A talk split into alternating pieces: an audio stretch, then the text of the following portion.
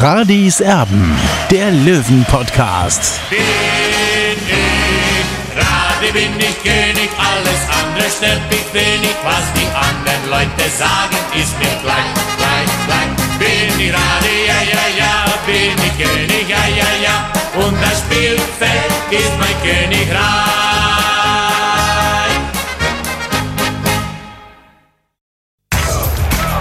Radis Erben, der Löwen-Podcast.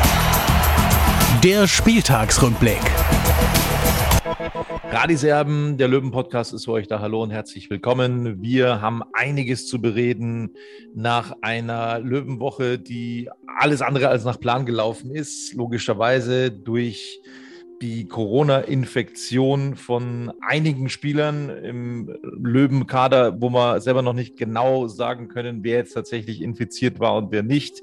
Ähm, wir gehen ganz schwer davon aus, dass ein Trio sich eben infiziert hat nach dem Karlsruhe-Spiel, nach dem Pokalspiel, das man sehr, sehr unglücklich verloren hat. Und dann war der halbe Kader in Quarantäne. Tja, und erst am Samstag sind dann wieder so viele zurückgekommen, äh, dass es den DFB-Statuten entsprochen hat, um dann am Sonntag in Köln anzutreten. Also Olli, da müssen wir erstmal schon nochmal sagen, da sollte man vielleicht nochmal über gewisse Regeln nachdenken, ähm, die man sich da hat einfallen lassen, weil es kann nicht sein, dass wenn in einer Woche ja neun, zehn, elf Spieler nur auf dem Platz standen im Training und dann äh, welche dazukommen am Samstag, die dann am Sonntag wieder spielen müssen. Das, das kann es nicht sein, dass das wirklich äh, so gefordert wird von Seiten des Deutschen Fußballbundes. Das war eben so. Ich halte das für höchst unfair ähm, und problematisch. Äh, auch was das Verletzungsrisiko angeht, die haben eine Woche lang nicht trainiert, mussten dann dennoch ran, ähm, gezwungenermaßen am nächsten Tag. Was hältst du davon? Ja, davon halte ich natürlich nichts, Tobi. Ja, also die Regularien müssen auf jeden Fall nachjustiert werden. Denn es kann nicht sein, dass das ein äh, gesperrter Spieler oder ein verletzter Spieler eben zu diesen 16 Spielern, die einsatzfähig in Anführungszeichen sein müssen, dazuzählen. Ja, also diese Regel muss dringend überarbeitet werden und da hat der DFB einiges zu tun.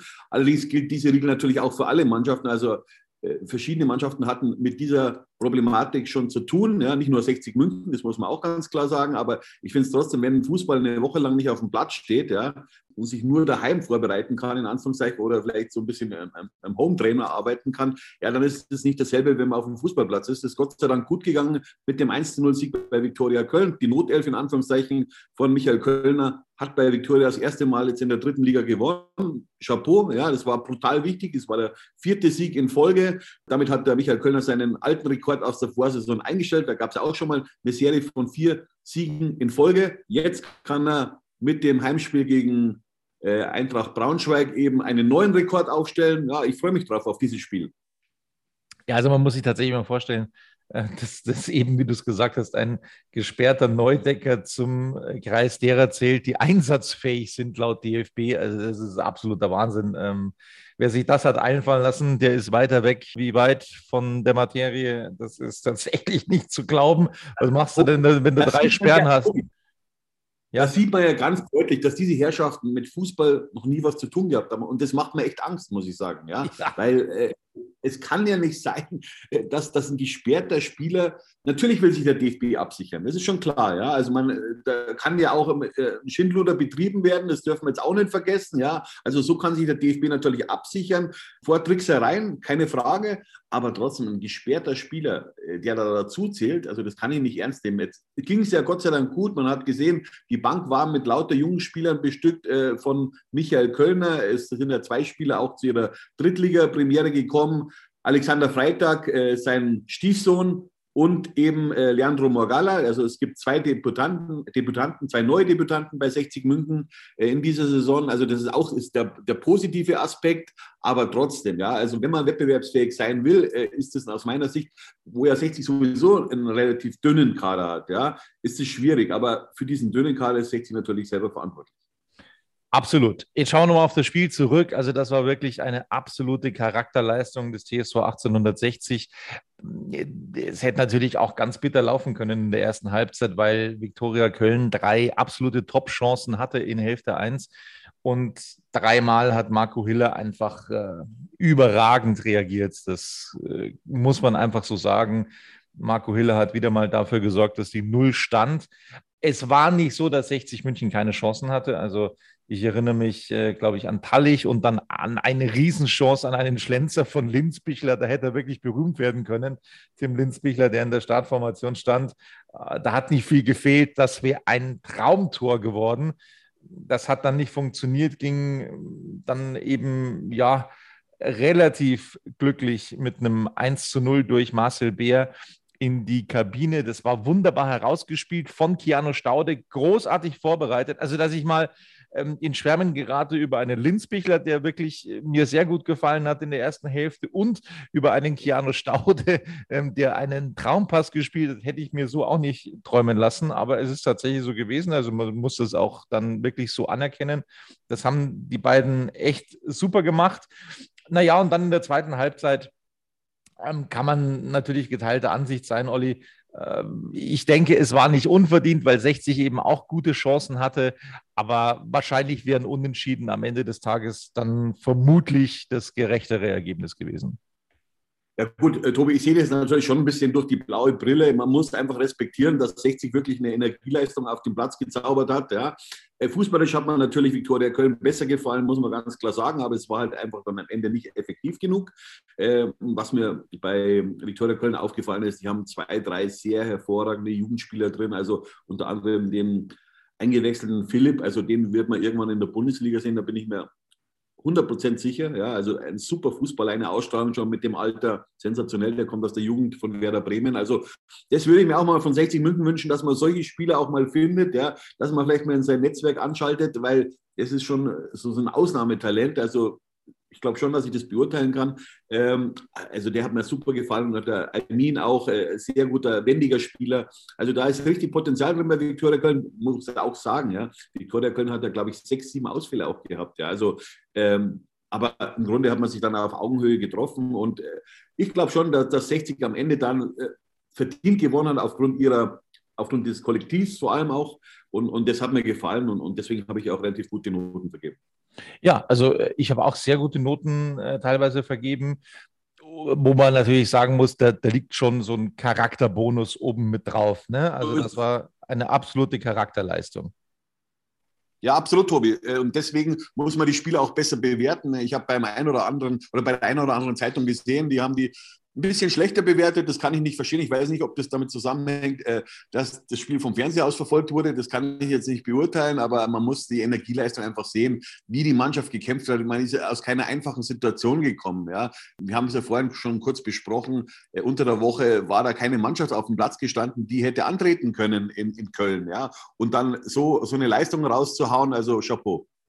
Absolut. Kommen wir zur Bewertung ich habe alles schon dazu gesagt. Eine überragende Torwartleistung haben wir gesehen von Marco Hiller. Wenn ich eine Null geben könnte, würde ich eine Null geben. Ähm, die gibt es aber eh bekanntlicherweise nicht. Es gibt die Note 1 und die ist hochverdient.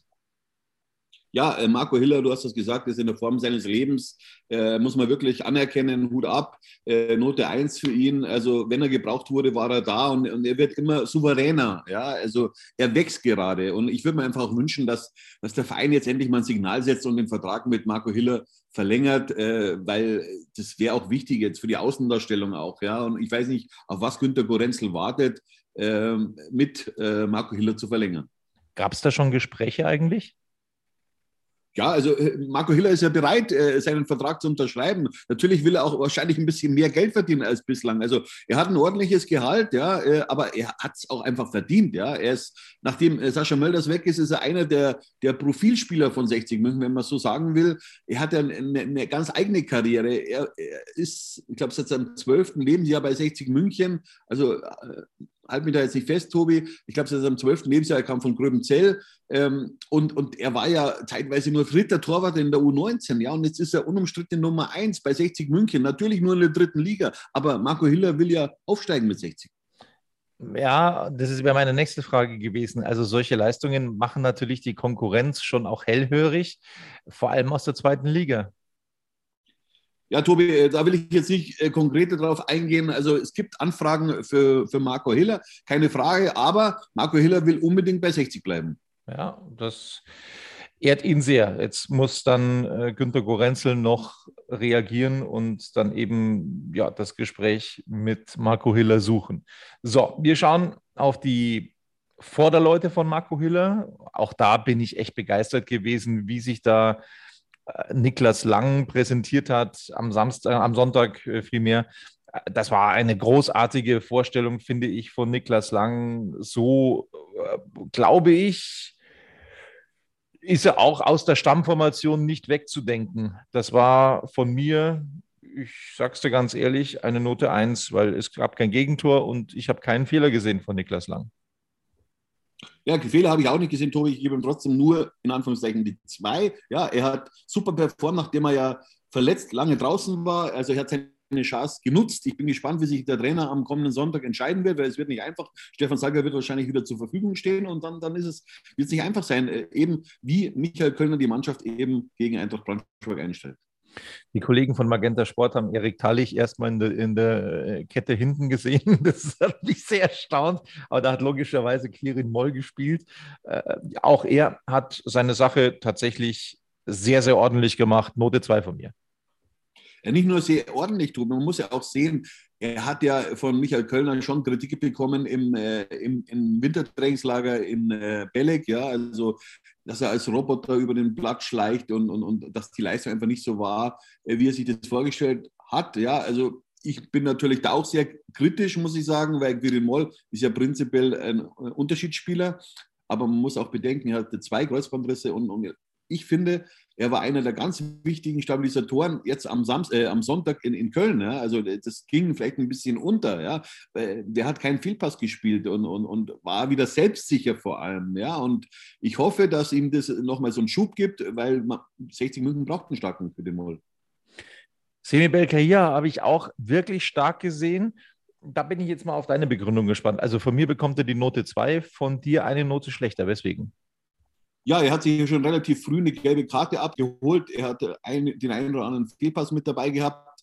Deswegen kann ich ihm nur die drei geben. Also ähm, klar, 60 hat zu Null gespielt, das dürfen wir jetzt nicht vergessen. Ich glaube, die letzten drei Auswärtsspiele gingen alle zu Null aus. Ähm, das spricht natürlich auch für Sammy Becker hier, aber er hat sich relativ schnell eine gelbe Karte abgeholt, hat sich dadurch in Schwulitäten gebracht und da muss er noch ein bisschen souveräner werden. Ja, aber es war trotzdem eine ordentliche Leistung, aber es ist so, so, so, so eine wackelige zwei zwischen zwei und drei und ich habe mich eben für die drei entschieden, weil er muss da noch zulegen, er muss noch besser werden, er muss noch souveräner werden, aber er ist auf dem richtigen Weg. Klar hat Marco Hille seine Sache gut gemacht, äh, sehr gut gemacht ähm, beim Entschärfen dieser Chancen, aber wenn eben die Defensive äh, kein Gegentor zulässt, dann bewerte ich das Kollektiv einfach automatisch mal besser. Das habe ich auch bei Philipp Steinhardt gemacht. Von mir bekommt er die Note 2, von dir auch nur in An- und Abführung die 3. Ja, Tobi, ich, natürlich gibt es diesen Bonus, ja, dieses Kollektivs, keine Frage. Äh, aber man muss ja trotzdem auch äh, das Spielniveau äh, in diesem Spiel sehen. Ja? Und da hat er jetzt nicht die großen Akzente gesetzt. Er war Kapitän, ja. Äh, er hat die Mannschaft zum Sieg geführt. Das spricht für ihn, aber ich habe mich für die drei entschieden und ich glaube, dass er damit ganz gut wegkommt. So, dann schauen wir eine Stelle weiter nach vorne. Ins Mittelfeld, Dennis Dressel fand ich, äh, das war eine sehr, sehr starke Vorstellung so stellen wir uns einen Dennis Dressel vor, dass er wirklich dann auch den Chef mal gibt im Mittelfeld, äh, den Antreiber gibt. Das war echt großartig und da hat man schon gesehen, finde ich, dass er die Verantwortung dann eben auch angenommen hat, äh, nachdem so viele wichtige Spieler gefehlt haben am Sonntag und deswegen bekommt er von mir die Note 2. Ja, Tobi, das hast du wieder extra klasse analysiert. Äh, das Stichwort heißt äh, Verantwortung übernommen. Äh, so ist es, genau so ist es. Und, und so will ich ihn sehen, wie er, wie er wirklich das Spiel an sich reißt, wie er, wie er seinen Körper einsetzt. Das hat mir sehr gut gefallen. Das war aus meiner Sicht sein bestes Spiel seit Wochen ja, für 60 München. Und da soll er weitermachen. Vielleicht überlegt er sich ja noch, dass er bei 60 München bleibt, auch wenn er natürlich eigentlich im Sommer in die zweite Liga will. Schatz, ich bin neu verliebt. Was?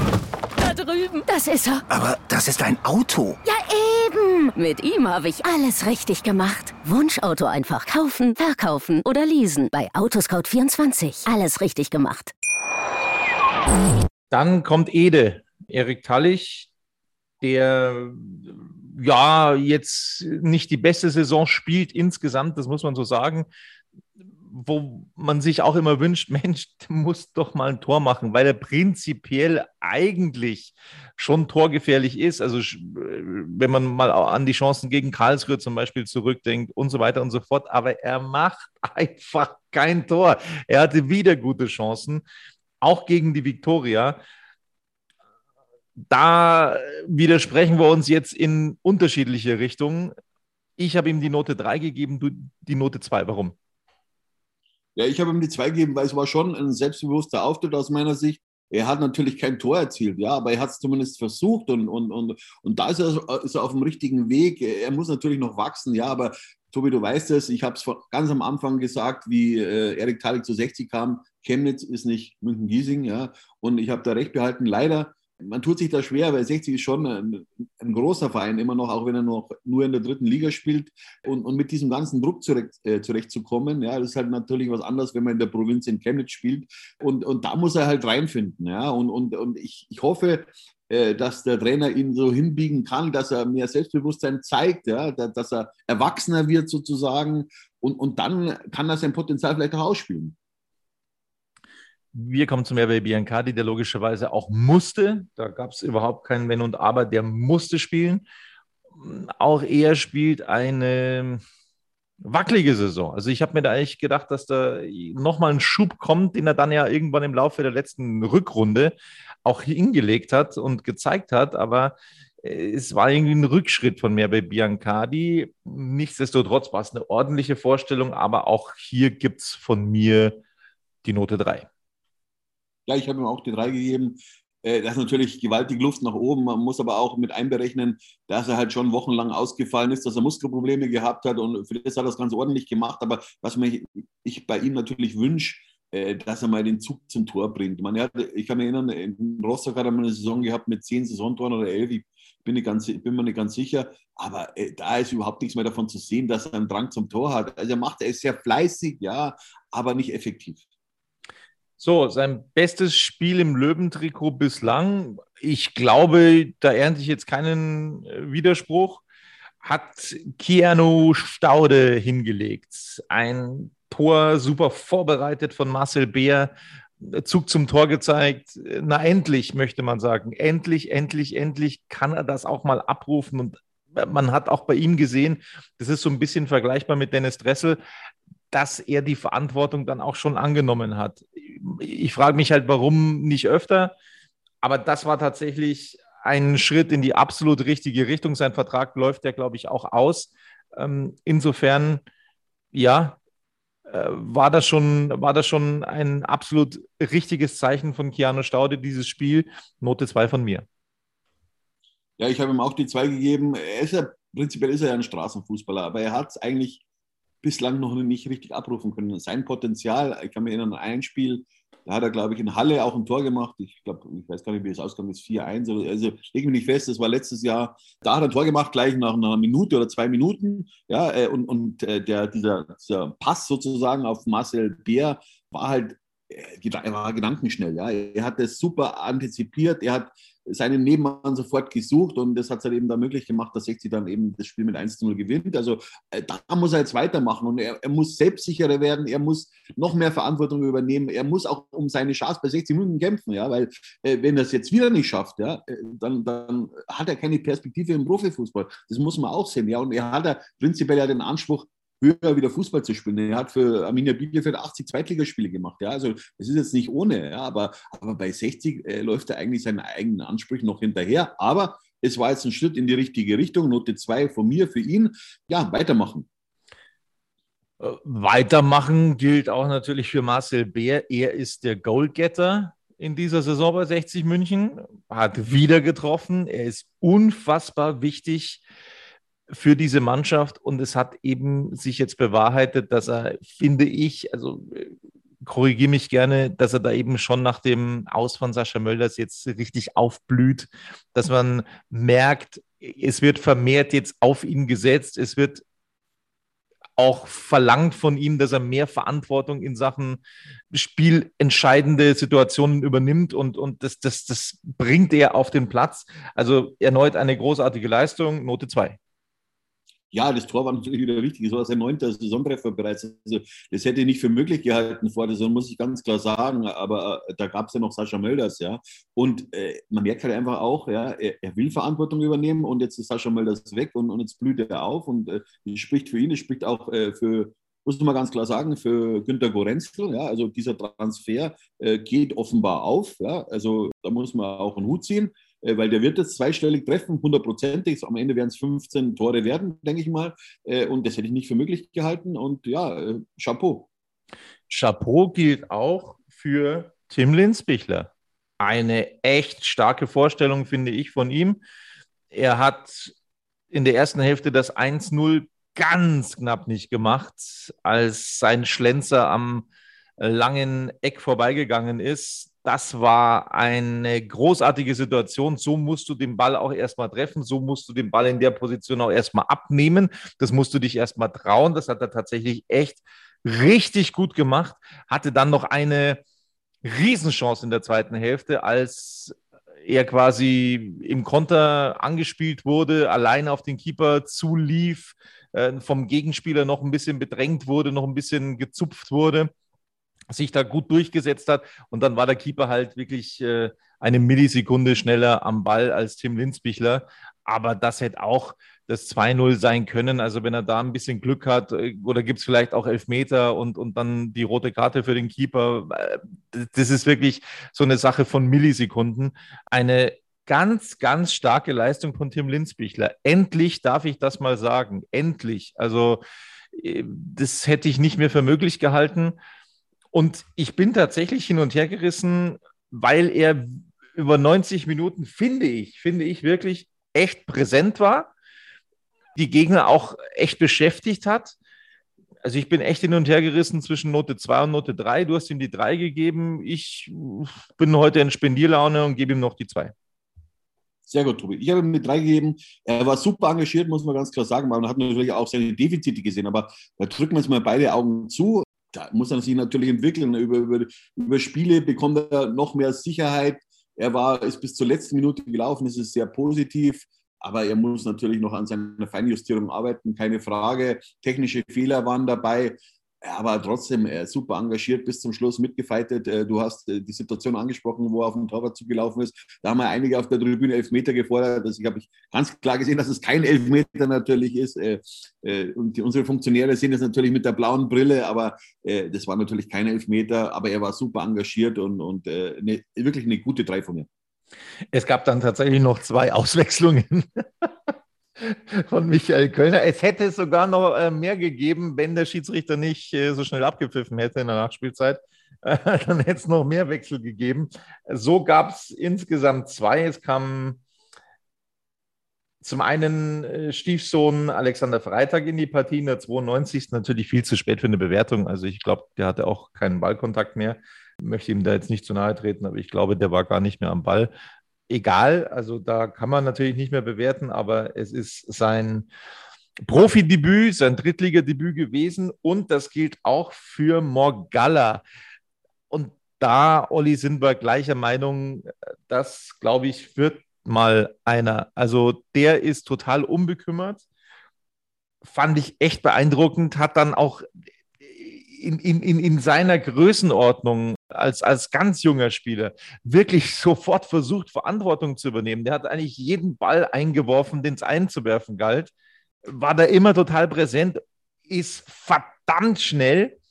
Also das ist ein großes Plus. Der ist wahnsinnig schnell und er hat sich brutal engagiert da reingehauen. Ganz, ganz, äh, wie soll ich sagen, ja, er hat keine Angst gezeigt, hat keinen Respekt gezeigt, hat da wirklich sich ganz stark präsentiert und das ist dann für mich auch äh, auf Sicht einer, den man dann auch mal ähm, durchaus länger äh, bringen kann, finde ich. Also der, der scheißt hier nichts auf gut Deutsch, muss man so deutlich sagen. Ähm, das ist äh, echt ein absoluter Lichtblick, dieser Morgalla. Du hast ihm die drei gegeben. Was habe ich ihm denn gegeben? Ich muss mal gucken. Ähm, ich fand das so toll und herzerwärmend. Ich konnte ihn gar nicht bewerten, schau. Also bei ähm, die blaue 24, da konnte ich ihn gar nicht mehr bewerten. Was gebe ich ihm denn? Ich gebe mir jetzt auch die drei, äh, bekam natürlich logischerweise erst eine Viertelstunde vor dem Ende, aber also da muss ich sagen, da war ich echt beeindruckt. Ja, Tobi, ich habe ihm die drei gegeben hier. Das war eine tolle Feuertaufe. Er ist erst 17 Jahre alt, aber man, das, dieses Talent hat sich ja schon abgezeichnet im Toto-Pokal. Äh, da hat er in einer anderen Position gespielt. Da hat er meines Wissens in der Innenverteidigung gespielt. Äh, gestern oder am, am Sonntag war es so, dass er über Außen kam. Ich hab, kann mich an eine Situation erinnern, wo er, wo er den Ball über Außen geführt hat. Dann wollte er dann den Gegner überspielen. Da ist er dann natürlich dann weggedrückt worden. Aber der ist 17 Jahre alt, ja. also äh, kann man nicht mehr erwarten. Ja. Also er war, hat, war sehr engagiert, er war gleich wach, ja. Äh, das war wichtig auch. Äh, er war nicht verträumt, ja. er war sofort da in der dritten Liga. Dritte Liga ist jetzt keine Kirmesliga, ja, da muss man sehr körperrobust äh, vorangehen. Äh, das hat er gemacht und er wird sicherlich, und das hat auch Michael Kölner schon in den letzten Wochen immer wieder gesagt, äh, er hätte wahrscheinlich, wenn er nicht seine seine Ausbildung machen würde bei der MAN, hätte er wahrscheinlich den einen oder anderen äh, Einsatz schon auf seinem Konto. Ja, jetzt war sein erster, war seine Premiere, es war eine tolle Premiere von Leandro Morgalla. Ich freue mich auf ihn. Ja, definitiv. Also sehr, sehr groß ist die Freude, auch bei mir. Ja, dann haben wir gesagt, äh, wollen wir zum einen den Spieltag am Montag noch abwarten und zum anderen logischerweise auch den Deadline Day, also Deadline Day in Sachen Transfers. Am 31. Januar um 18 Uhr hat die Transferliste geschlossen und wir waren eigentlich sehr hoffnungsvoll, dass sich da noch ein bisschen was tut. Jetzt wollen wir erstmal den Spieltag abschließen, schauen auf die gesammelten Werke. Würzburg gegen Freiburg 2 am Freitag 1 zu 1. Würzburg kommt nicht vom Fleck. Dortmund 2 gegen Osnabrück 2 zu 2. Wen unterliegt Duisburg 0 zu 1? Wer hätte das gedacht? Kaiserslautern mit Hängen und Würgen 1 zu 0 gegen Halle. Türkgücü unterliegt 0 zu 1 gegen Havelse, gegen den letzten. Und Türkgücü ist logischerweise gleich auch noch ein großes Thema hier bei uns. Magdeburg gegen Saarbrücken 2 zu 1 und dann am Sonntag gewinnt der TSV 1860 in Köln 1 zu 0. Meppen und Mannheim trennen sich 1 zu 1. Gleiches Ergebnis zwischen Braunschweig und Ferl hätte ich jetzt auch nicht so ohne weiteres gedacht. Am Mittwoch geht es schon weiter mit einem Nachholspiel Viktoria Berlin gegen Zwickau. Wir schauen auf die Tabelle und auch die kann noch äh, wesentlich interessanter werden, als sie jetzt ohnehin schon ist. Magdeburg Spitzenreiter 54 Punkte. Zweiter Kaiserslautern, das Nachholspiel gegen 60 haben sie noch. 42 Punkte, also großer Abstand nach vorne. 60 München hätte aktuell auf Platz 2 sieben Punkte Rückstand auf den ersten FC Kaiserslautern. Dann dritter Braunschweig 40 Punkte, da werden es momentan fünf Punkte für den TSV 1860. Dann Saarbrücken auf der 4, ebenfalls 40, Meppen punktgleich auf der 5 und Waldhof Mannheim auf der 6 mit 38 Punkten. Dann kommt Osnabrück auf der 7 mit 37 und 60 auf der 8 mit 35 Punkten. Also zwei Spiele weniger, zwei wahrscheinlich weniger und 35 Punkte. Das heißt, naja, wenn man diese zwei Spiele gewinnen würde, dann hätte man 41 und man wäre Dritter der Tabelle. Man höre und staune. Das muss man sich mal reinziehen. Da ist noch vieles, vieles, vieles drin.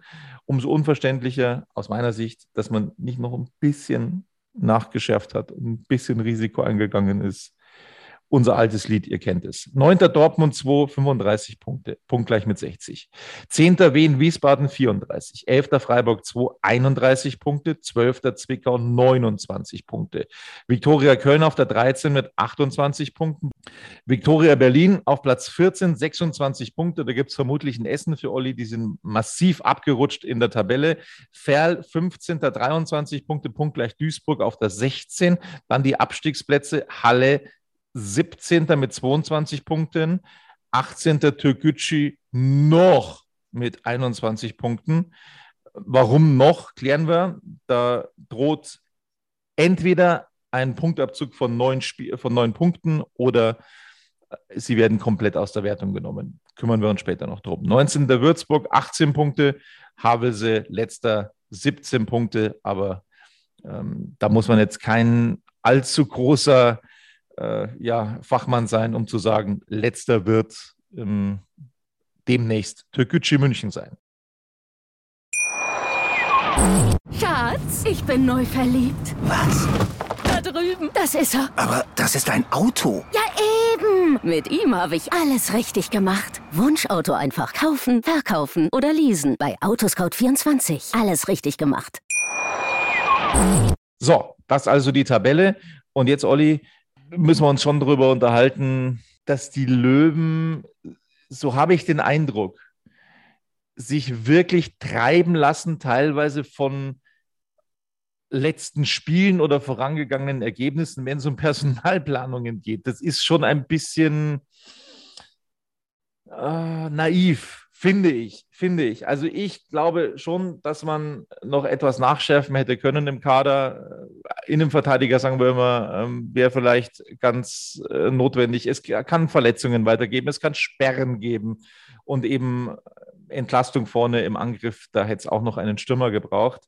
Wir sind fest davon ausgegangen, dass sich noch etwas tut. Es wurde dann auch äh, darüber berichtet im Münchner Boulevard, dass der Transfer, den, von dem du oder, oder von dem Gerücht, von dem du als erstes äh, berichtet hast, dass das schon fix sei. Das hast du nicht berichtet, aber das war eben im Münchner Boulevard zu lesen mit Tim Rieder, dass er zurückgeholt wird. Das hat sich dann nicht bewahrheitet. Wie hast du den gestrigen Tag verfolgt, Olli? Und wie enttäuscht bist du, dass nicht nochmal nachgelegt wurde? Ja, Tobi, ich bin schon enttäuscht, dass wieder nicht nachgelegt wurde, weil man hat eine, jetzt eine hervorragende Situation, eine Position, aber es hat sich schon äh, am Wochenende eigentlich so abgezeichnet, am Samstag schon, äh, dass es wahrscheinlich nichts wird äh, mit, mit einer Verstärkung von Tim Rieder, ähm, weil eben Türkgücü ganz klar signalisiert hat, äh, dass sie Ablöse haben wollen für Tim Rieder. Also von Einigung äh, kann nicht die Rede sein habe ich auch gelesen, zwischen Tim Rieder und 60. Also äh, das kann ja gar nicht, können ja gar keine Einigung gefunden haben. Äh, und das hat man dann auch jetzt letztlich gesehen, dass äh, Michael Kölner sich gegen einen Transfer entschieden hat von Tim Rieder. Und, und klar war eben, 60 wollte keine Ablösesumme ausgeben. Ich bin enttäuscht, klar, weil 60 hat wieder eine Riesenchance, hat sich natürlich selbst in die Situation gebracht mit vier Siegen am Stück. Ja, das muss man auch mal sagen. Äh, ohne Sascha Mölders, weil für mich war Sascha Mölders der beste Spieler im Kader. Ja, natürlich äh, muss man seine Wampe abziehen, aber trotzdem vom fußballischen Potenzial ist es ein enormer Verlust für 60 München und 60 hat eben nicht ähm, nachgeladen jetzt diese Position be besetzt, also diese Position, diese Stürmerposition äh, von Sascha Mölders neu besetzt. Und das ist schon ein Risiko, was 60 da geht, leider wieder mal, wie in der Vorsaison, da waren wir auf Platz 3 in der Winterpause, und hat dann äh, nicht richtig reagiert, äh, sondern nur Murph Biancardi und äh, Keanu Staude verpflichtet ich sage mal so, wenn man in ein Regal weiter oben zugegriffen hätte, dann wäre 60 wahrscheinlich auch aufgestiegen in der vergangenen Saison. Und genau das droht 60 jetzt wieder. Ich hoffe es natürlich nicht. Ich hoffe natürlich, dass 60 München aufsteigt und diesen Lauf jetzt eben, diesen tollen Lauf fortsetzen kann. Aber ich habe da meine Zweifel. Aber nochmal zurück zur Personalpolitik. Ja, wir sind ja da Mahner schon äh, seit zwei Jahren, ja, weil der Kader einfach relativ dünn ist. Ja. Äh, der Verein hat sich entschieden, äh, dem einen oder anderen Spieler Geld übertariflich zu bezahlen. Ja. Das wirkt sich eben auch dann auf die Kaderbreite auf oder auf die fehlende Kaderbreite aus. Ist, andererseits ist es wieder ein Vorteil für die jungen Spieler, die dann mal reinschnuppern dürfen, wie Leandro Morgalla, ja, den äh, Michael Kölner große Stücke hält. Aber trotzdem, ein Verein wie 60 München gehört in die, in die zweite Liga, zumindest in die zweite Liga, jetzt mal für einen Zwischenstep. Ja, und, und, und das hat man jetzt, aus meiner Sicht ist es natürlich, wenn man sich die Tabelle mal anschaut, äh, es ist alles möglich noch, ja, aber für mich sind Mannschaften wie Magdeburg und Kaiserslautern schon durch. Es geht aus meiner Sicht nur noch um den dritten Platz, aber ich würde mir natürlich einen zweiten Platz wünschen, ist keine Frage. Und ich finde halt, da hätte man schon ein bisschen ins Risiko gehen müssen, um einfach der Mannschaft auch irgendwie zu helfen. Ja, Tobi, vor allem diese Position, die 60 München gehabt hat, und sie haben ihren besten Spieler abgegeben. Das kann ich immer nur nochmal unterstreichen. Ja? Also man hat einen brutalen Spieler für die dritte Liga verloren mit Sascha Mölders, ja, und man hat nicht reagiert, ja, weil 60 natürlich auch nicht mehr die äh, finanziellen Möglichkeiten hat. Ja. Äh, musste Sascha Mölders abfinden mit einer ordentlichen Summe. Das Geld war nicht mehr da ähm, und, und, und das ist halt schon bitter. Und wenn man es am Ende dann wieder verpasst, wenn man am Ende theoretisch wieder Vierter wird, ja, dann wird man sich sagen, warum haben wir nicht, warum haben wir nicht zugeschlagen im Winter? Ja, weil ich sage mal so, wenn man jetzt äh, für, für, für zwei Spieler so 200, 250.000 Euro ausgegeben hätte, ja, Da muss man das mal im Verhältnis sehen. Ja? In der zweiten Liga bei im Aufstiegsfall bekommst du rund 8 Millionen Euro aus dem TV-Topf. Ja? Aktuell bekommst du 1,2 Millionen Euro aus dem TV-Topf. Und, und, genau das ist das Problem für mich. Ja, man hätte da schon ins Risiko gehen müssen. Natürlich soll man nicht mehr Geld ausgeben als man einen, keine Frage. Da bin ich auch absolut dafür. Äh, aber trotzdem, man ist so nah dran jetzt. Man hat einen Lauf und, und natürlich muss man auch der aktuellen Mannschaft das Vertrauen geben. Aber man, wenn man selber Fußball gespielt hat, dann, dann weiß man auch, frisches Blut ist nicht verkehrt. Olli, wir können noch mal kurz durchgehen, weil es wirklich so unglaublich ist. Also man hat wirklich immer im Winter Spieler geholt, eigentlich immer. Ich nenne immer ein, zwei Spiele exemplarisch. Es können auch mehr gewesen sein. Ne? Nur, dass man mal so einen groben Überblick hat. Im Januar 2021, da waren es Biancardi, Staude. So, dann schauen wir nochmal zurück auf 19. Da hat man ebenfalls noch einen Spieler dazu geholt. Das war nämlich auch im Winter Owusu. Hm, der da dazugekommen ist. Dann haben wir 2018 mittlerweile schon. Da gab es auch Spieler, die da dazugekommen sind, unterjährig. Ich muss noch mal kurz drüber schauen. Also ich habe es gestern schon gecheckt. Girl, gecheckt. Jetzt was, Girl jetzt was, nämlich im Regionalliga-Jahr. Genau. Dann haben wir 2017, auch da hat man unterjährig Spieler geholt. Da ja, gab es diese.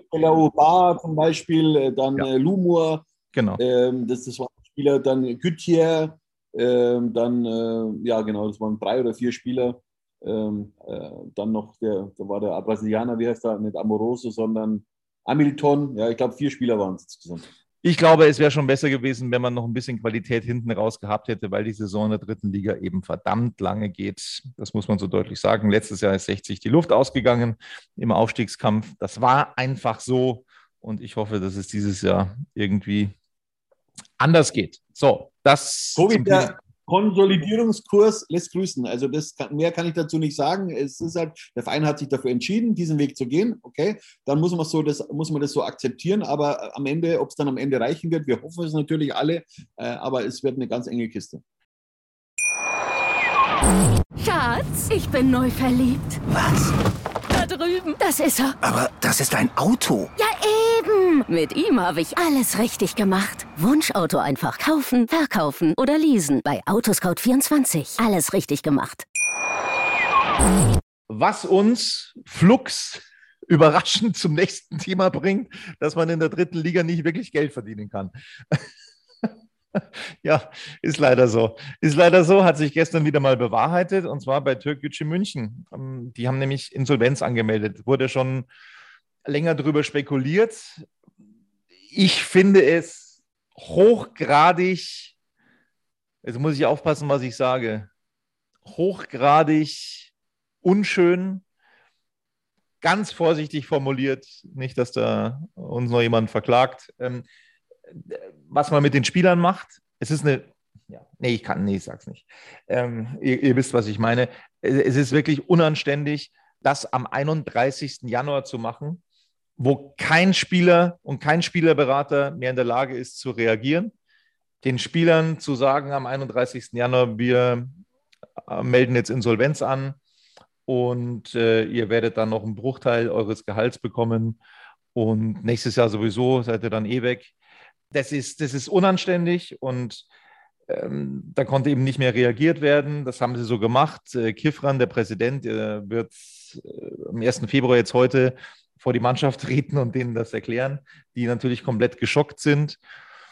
Und jetzt ist die Frage, Olli, wie es da weitergeht bei Türk Gücü. Ähm, normalerweise macht dann ein Insolvenzverwalter ja, äh, ja einen Kassensturz, äh, schaut, was denn da ist, was an Substanz da ist. Substanz ist vor allem bei einem Verein logischerweise das, das Spielerpersonal, wobei das dann eingeschränkt ist, wenn ein Verein insolvent ist, wenn man die Gehälter nicht mehr bezahlen kann, dann ähm, hat man natürlich auch nicht mehr das große Anrecht auf Ablösesummen. Das ist das eine, weil die Verträge natürlich nicht nur einseitig gelten. Und das andere ist, die haben natürlich auch überhaupt keine Infrastruktur. Also die haben logischerweise kein Stadion, die haben keine eigenen Trainingsplätze, die haben keine eigene Geschäftsstelle, die haben Container vermutlich gemietet, äh, wo die Geschäftsstelle untergebracht ist. Die haben eigentlich keine Substanz.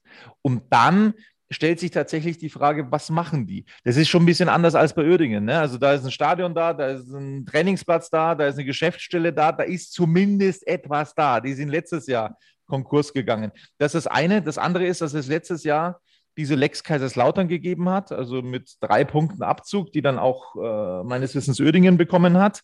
In diesem Jahr ist wieder alles anders. In diesem Jahr gibt es wieder die üblichen neun Punkte Abzug. Das ist auch vernünftig. Ich frage mich nur, warum es das letztes Jahr nicht gegeben hat. So, also normalerweise. Aufgrund, wär, aufgrund ja? Corona-Situation. Ist Corona vorbei jetzt? Ist es vorbei jetzt? Natürlich nicht, aber das ist halt mal auch wieder typisch DFB. Ähm, und, und, genau das ist das Problem. Die Vereine haben ja keine Einnahmen. Ja? Und, und äh, Türkgücü hat natürlich schon geträumt, dass sie Einnahmen generieren können mit einem Derby gegen 60 München im Olympiastadion. Ja? Und, und diese Einnahmen sind halt komplett weggefallen. Ja? Und, und, und das ist natürlich eine Sondersituation. Äh, deswegen kann ich es auch nicht nachvollziehen. Es ist zwar gut, dass das äh, Vereinen dann eben eine große Anzahl von Punkten abgezogen wird, aber äh, man, man muss, wenn dann gleiches Recht für alle aus meiner Sicht, ja. Und man wollte natürlich auch Kaiserslautern im, im Profifußball halten, ist auch, denke ich mal, auch so ein Hintergedanke. Und jetzt ist es halt so, dass, dass es Türkgücü trifft mit neun Punkten Abzug. Also das ist schon eine Menge Holz, aber auch verdient, ja, weil wenn man so wirtschaftet, für mich prinzipiell war es ein spannendes Projekt bei Türkgücü München, dass so ein Verein wirklich aus dem Amateur Fußball in relativ kurzer Zeit hochkommt. Aber wenn man ehrlich ist, hat Türkgücü München eigentlich alles falsch gemacht, was man falsch machen kann. Unter anderem am Anfang gleich äh, Trainer Alexander Schmidt beurlaubt, äh, der ja wirklich äh, in diesem Bereich wirklich ein hervorragender Trainer ist. Äh, und, und da ging es eigentlich dann los. Davor hat man ja schon sich von Rainer Maurer getrennt, der ja auch jetzt kein Unbekannter ist in der Szene. Also man, man hat irgendwie Football Manager gespielt und, und, und das kann ich eben nicht nachvollziehen. Man hätte diesen Weg weitergehen sollen, den man, den man eigentlich im Amateurfußball äh, hingelegt hat. Aber dann kaum war man eben in dieser in dieser Regionalliga, in dieser dritten Liga drin, hat man gemeint, man, man muss jetzt da äh, rumfuhrwerken wie ein ganzen großer. Also das ist komplett in die falsche Richtung gegangen und am Ende steht dann eben äh, möglicherweise bald äh, das Aus für Türkgücü München. Ja, und Kifran hat sich halt gedacht, als Präsident und äh, ja, äh, Hauptgesellschafter dass er sich da den Aufstieger kaufen kann. Irgendwann war er halt frustriert, dass es nicht schnell gegangen ist, indem er jedes Jahr 20 neue Spieler geholt hat äh, in An- und Abführung und sich gewundert hat, dass das nicht funktioniert. Ist klar, dass sowas nicht funktioniert. Das kann nicht gehen mit so vielen neuen Spielern. Das kann einfach nicht funktionieren. Frag mal nach bei 60 München, als man abgestiegen ist, da hat man auch sehr, sehr viele Spieler geholt, die prinzipiell als Einzelspieler, glaube ich, tatsächlich überdurchschnittlich gut waren, aber äh, als Mannschaft hat das eben leider, leider, leider nicht so funktioniert. Da hat er dann eben äh, vermutlich äh, den Spaß an der Freude verloren, Hassan Kifran. Und die Pressemitteilung sah eben gestern so aus, dass ein negatives Ergebnis vorhanden ist bei Türkgücü München. Das hätte vom Gesellschafter ausgeglichen werden sollen. Das war so abgemacht, nur die hat das nicht getan. Also sprich, Kifran hat nicht bezahlt, er mag nicht mehr. Und äh, insofern musste man Insolvenz anmelden. Olli, die alles entscheidende Frage ist jetzt, 60 München hätte eigentlich noch ein Nachholspiel gegen Türkgücü München, hat in der Vorrunde nur 1 zu 1 gespielt und die oberen Mannschaften die haben eigentlich durch die Bank die Spiele gegen Türkgücü gewonnen.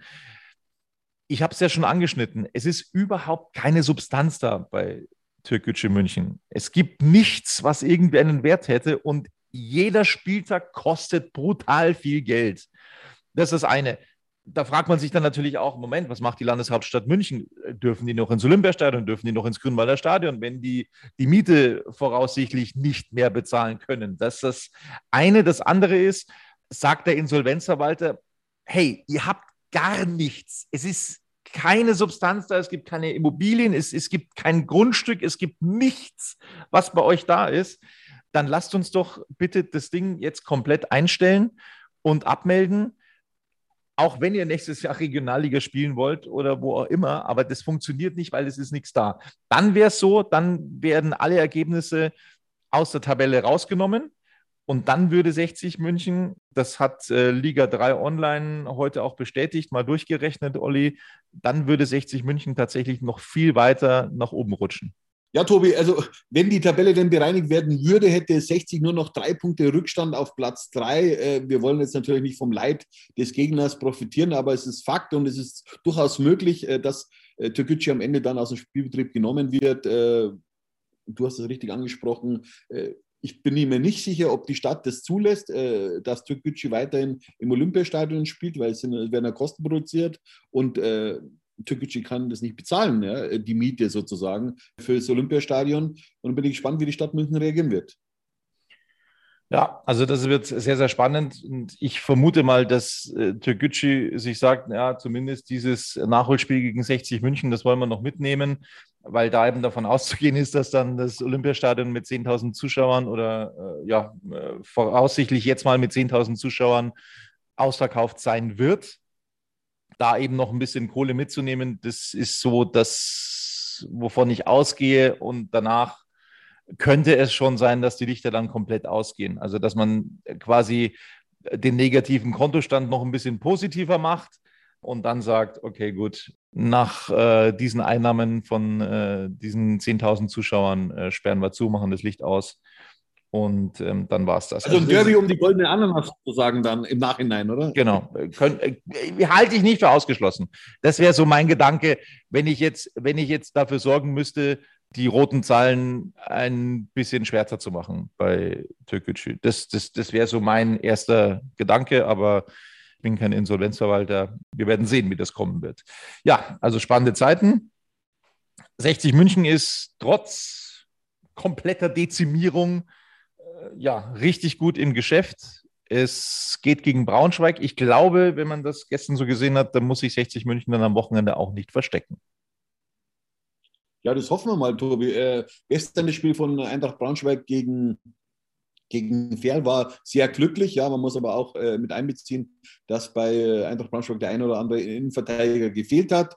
Äh, und die, die, werden wieder zurückkehren gegen 60. Und es wird ein spannendes Spiel im, im, im Grünwalder Stadion. Endlich wieder Zuschauer dabei, 3750 Fans. Ja, äh, die werden übrigens, oh, ich muss jetzt gleich eigentlich meine Karten ordern, Tobi. Also äh, ich muss jetzt eigentlich das Ganze beenden, weil sonst bin ich raus, sonst kann ich meine, meine Dauerkarten nicht äh, buchen. Das ja, dann machen wir das doch. Ärgerlich. Das war's von Radis Erben, dem Löwen-Podcast. Abonniert uns bitte fleißig weiter bei YouTube, wo wir dann auch natürlich bald wieder da sind mit einem Video, ist doch logisch. Ähm, liked uns bei Instagram, bei Facebook, das würde uns freuen. Und ja, dann freuen wir uns auf das Heimspiel gegen Braunschweig, wo der Olli jetzt versuchen muss, Karten zu bekommen. Bis dann. Ja, aber es schaut schlecht aus, irgendwie hängt die Leitung. Also es ist wieder typisch äh, 60. Äh, man kommt gar nicht auf die Seite drauf oder liegt das an meinem Internet? Warte, das überprüfe ich jetzt gleich mal, weil das äh, ist schon wieder sehr, sehr merkwürdig. Äh, also ich komme nicht drauf. Oder liegt das an meinem Internet? Ich glaube nicht. Warte mal. Ja, wir hören dich zumindest. Das kann dann vom Internet eigentlich nicht sein. Aber ich drücke die Daumen bei der Kartensuche. Andrang. Wir wissen ja, wir haben 11.700 Dauerkarten. Oh, jetzt, lieber TSV 1860 München-Fan, leider wollen zurzeit zu viele Nutzer auf diese Webseite zugreifen. Die Zugänge zur Webseite werden erteilt, sobald es wieder freie Kapazitäten gibt. Na, dann habe ich Pech gehabt, Tobi. Viel Glück, alles Gute. Und bis zum nächsten Mal. Servus. Ich bin ein armer Lappen. Also, ciao, Servus. Schatz, ich bin neu verliebt. Was? Das ist er. Aber das ist ein Auto. Ja, eben. Mit ihm habe ich alles richtig gemacht. Wunschauto einfach kaufen, verkaufen oder leasen. Bei Autoscout24. Alles richtig gemacht.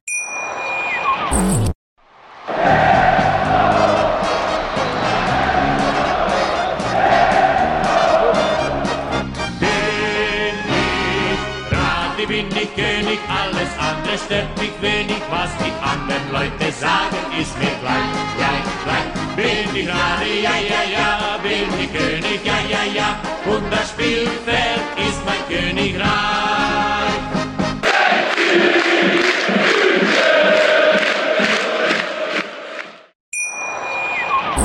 Schatz, ich bin neu verliebt. Was? Drüben. Das ist er. Aber das ist ein Auto. Ja, eben. Mit ihm habe ich alles richtig gemacht. Wunschauto einfach kaufen, verkaufen oder leasen. Bei Autoscout24. Alles richtig gemacht.